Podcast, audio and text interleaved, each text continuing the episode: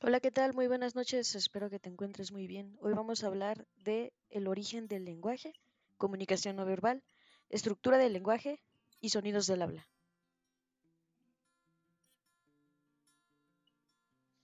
Aunque la capacidad de recordar y combinar símbolos lingüísticos puede estar latente en los simios, se necesitó la evolución humana para que tal semilla floreciera en el lenguaje. Un gen mutado conocido como FOXP2 ayuda a explicar por qué los humanos hablan y los chimpancés no. El papel clave de FOXP2 es el habla, es que el habla salió en un estudio de una familia británica identificada solo como que, cuya mitad de sus miembros tenía un hereditario y severo déficit del habla. La misma forma variante de FOXP2 que se encuentra en los chimpancés causa este trastorno. Quienes tenían la versión sin habla del gen no podían realizar los movimientos finos de la lengua y los labios necesarios para un habla clara, y su lenguaje era inteligible, incluso para otros miembros de la familia que los chimpancés tienen la misma secuencia genética que los miembros de la familia que con el déficit del habla. Al comparar los genomas del chimpancé y del humano, parece que una forma compatible de FOXP2 se apareció en los humanos hace 150.000 años. Esta mutación confirió ventajas selectivas, habilidades lingüísticas y culturales que permitieron a quienes lo tenían entenderse a costa de quienes no lo poseían. El lenguaje ofreció una importante ventaja adaptativa al Homo sapiens. El lenguaje permite que la información que almacena una sociedad humana supere mucho a la de cualquier otro grupo no humano. El lenguaje es un vínculo excepcionalmente efectivo para el aprendizaje, puesto que los humanos pueden hablar de cosas que nunca han experimentado, pueden participar eh, anticipar respuestas antes de encontrar los estímulos. La adaptación puede ocurrir más rápidamente en el Homo que en los otros primates porque sus medios adaptativos son más flexibles. Comunicación no verbal. El lenguaje es nuestro principal medio de comunicación, pero no es el único que utilizamos. Nos comunicamos cuando transmitimos información de nosotros mismos a los demás y percibimos dicha información de ellos. Las expresiones faciales, las posturas corporales, los gestos y los movimientos incluso inconscientes transmiten información y son parte de los estudios de comunicación o de los estilos de comunicación. Deborah Tannen discute las diferencias en los estilos de comunicación entre hombres y mujeres estadounidenses y sus comentarios van más allá del lenguaje. Ella señala que entre los estadounidenses las niñas y mujeres tienden a verse directamente una a otra cuando hablan, mientras que los niños y hombres no lo hacen. Los hombres tienen mayor probabilidad de mirar directamente hacia adelante eh, de un lugar o voltear y hacer contacto visual con, con alguien específicamente otro no hombre, pues eso no sería solamente sentado junto a ellos. Además, eh, en grupos de conversación, los hombres estadounidenses tienden a relajarse y sentarse de manera confortable en el asiento. Las estadounidenses pueden adoptar una postura relajada similar en grupos donde solo hay mujeres, pero cuando están con hombres tienden a contraer sus extremidades y adoptar una postura más rígida. La kinésica, que estudia la comunicación a través de los movimientos corporales, las posturas, los gestos y las expresiones faciales, la revisión de las diferentes eh, diferencias culturales con respecto al espacio personal y las muestras de afecto que se discutieron eh, anteriormente se relaciona con, con kinésica. Los lingüistas ponen en atención no solo a lo que se dice, sino en cómo se dice y en las características latentes del lenguaje. En sí, ¿Qué transmiten o no transmiten significado? El entusiasmo del hablante se transmite no solo mediante palabras, sino también a través de expresiones faciales, gestos, eh, otros signos de animación que usan gestos como un golpe de la mano para dar énfasis. Se utilizan formas verbales y no verbales para comunicar los estados de ánimo, entusiasmo, tristeza, alegría, pena. Varía la entonación y el tono o volumen de la voz. Nos comunicamos a través de pausas estratégicas, incluso al guardar silencio.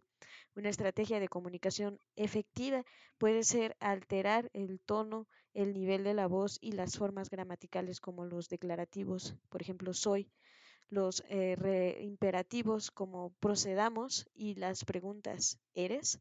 La cultura enseña que ciertas maneras y estilos deben eh, estar acompañados de determinados tiempos de habla. El comportamiento verbal y no verbal cuando su equipo favorito está ganando estaría fuera de lugar y en un funeral o cuando se discute en un tema, cada uno de esos comportamientos verbales sería diferente.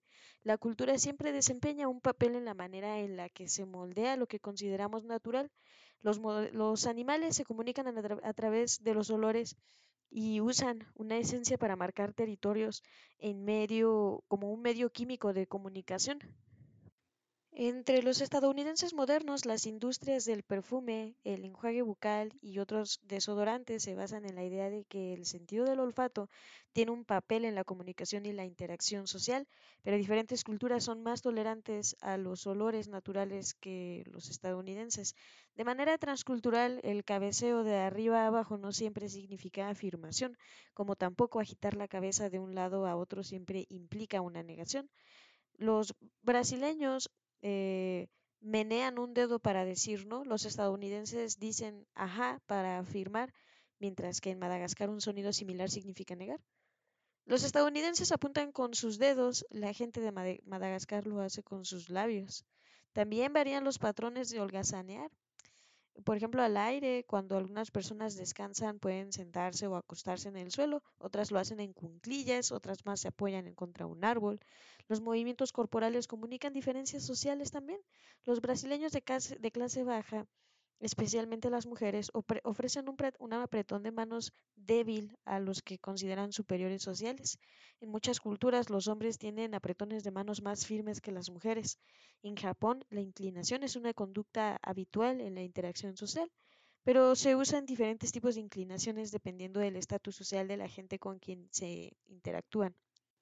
En Madagascar y Polinesia, las personas de estatus bajo no deben mantener sus cabezas por arriba de la persona de estatus superior. Cuando uno se aproxima a alguien más viejo o de mayor estatus, uno dobla sus rodillas y baja la cabeza como señal de respeto en Madagascar, el mismo gesto se hace por cortesía cuando uno pasa frente a dos personas.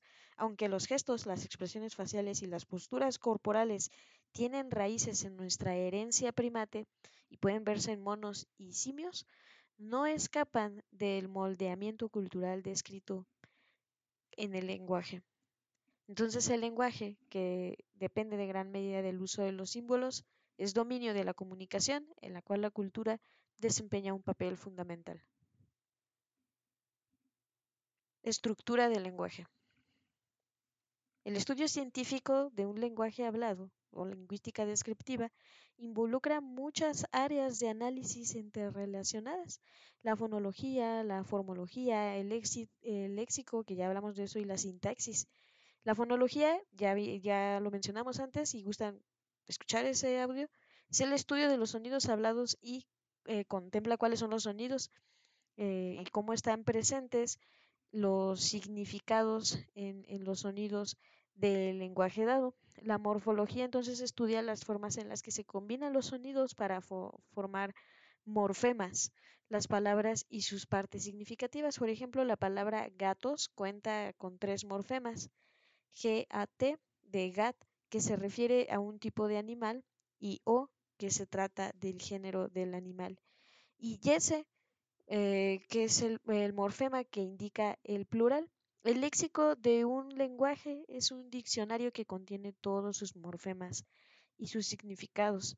La sintaxis se refiere a las reglas y el orden de las palabras en las frases y las oraciones. Las cuestiones sintácticas incluyen eh, si los sustantivos por lo general vienen antes o después de los verbos o si los adjetivos usualmente preceden o siguen a los sustantivos que modifican. Sonidos del habla. A través de las películas o de la televisión o bien platicando con extranjeros podemos reconocer la diversidad de los acentos, así como las malas pronunciaciones. Se sabe que alguien con un marcado acento francés no pronuncia la R de la misma forma que lo hace un estadounidense. Una persona de Francia puede distinguir entre crow y clow, eh, mientras que para alguien de Japón puede ser difícil hacerlo. La distinción entre R y L hace una diferencia en inglés y en francés, pero no en japonés. Eh, en lingüística se dice que la diferencia entre R y L es fonémica. En inglés y francés, pero no en japonés, es decir, R y L son fonemas en inglés y francés, mas no en japonés. Un fonema es un contraste sonoro que hace una diferencia en el significado.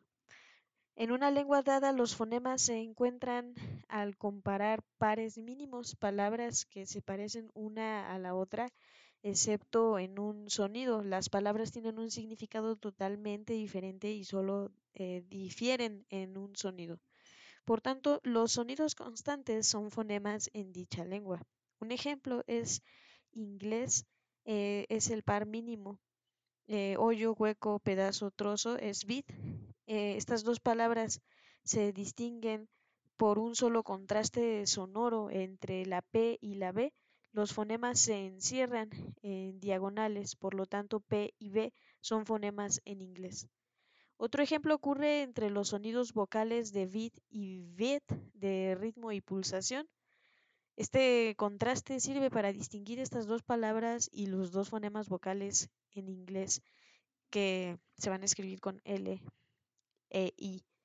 En inglés estadounidense estándar, por sus siglas en inglés C, el dialéctico libre de regionalismos de los lectores de noticias en las redes televisivas tiene alrededor de 35 fonemas, al menos 11 vocales y 24 consonantes. El número de fonemas varía de idioma a idioma de 15 a 60 con un promedio entre 30 y 40.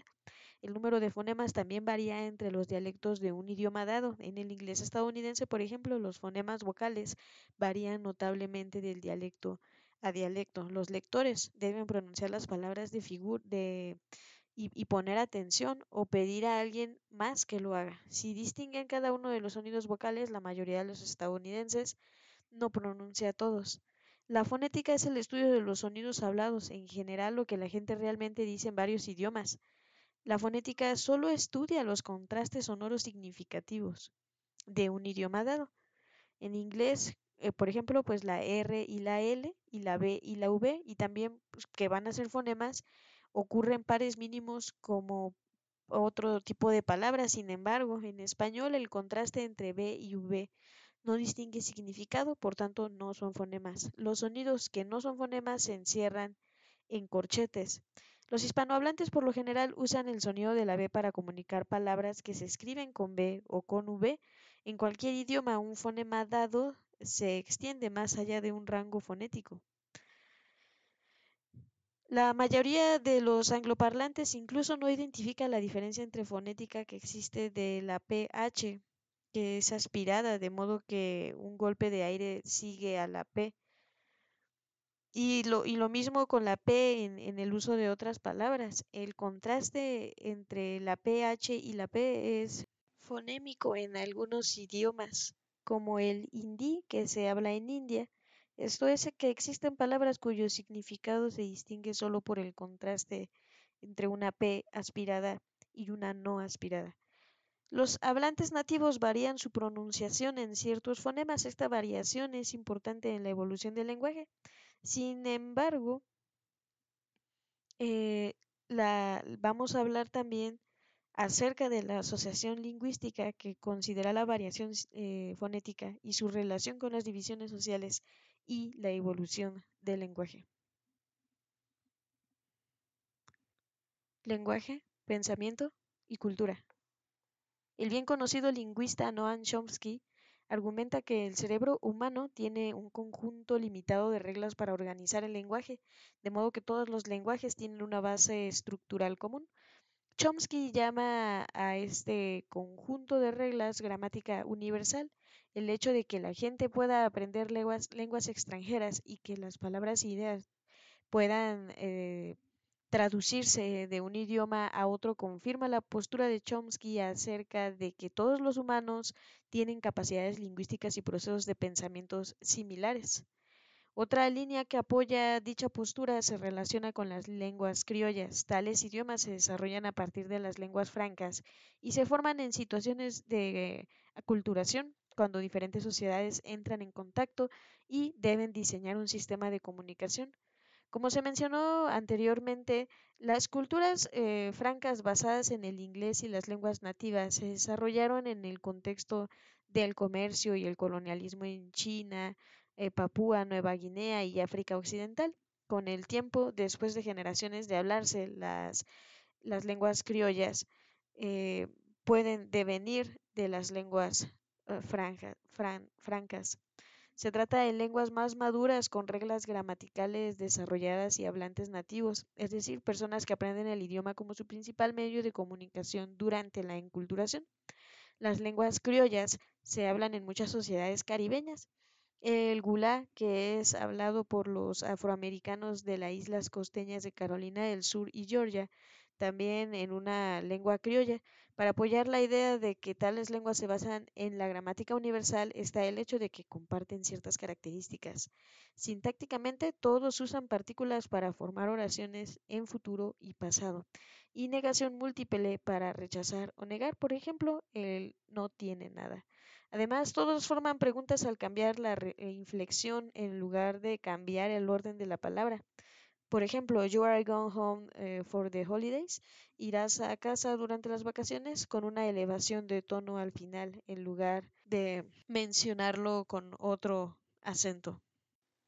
Y bueno, pues hasta aquí nos vamos a quedar en esta ocasión y nos vemos hasta la próxima.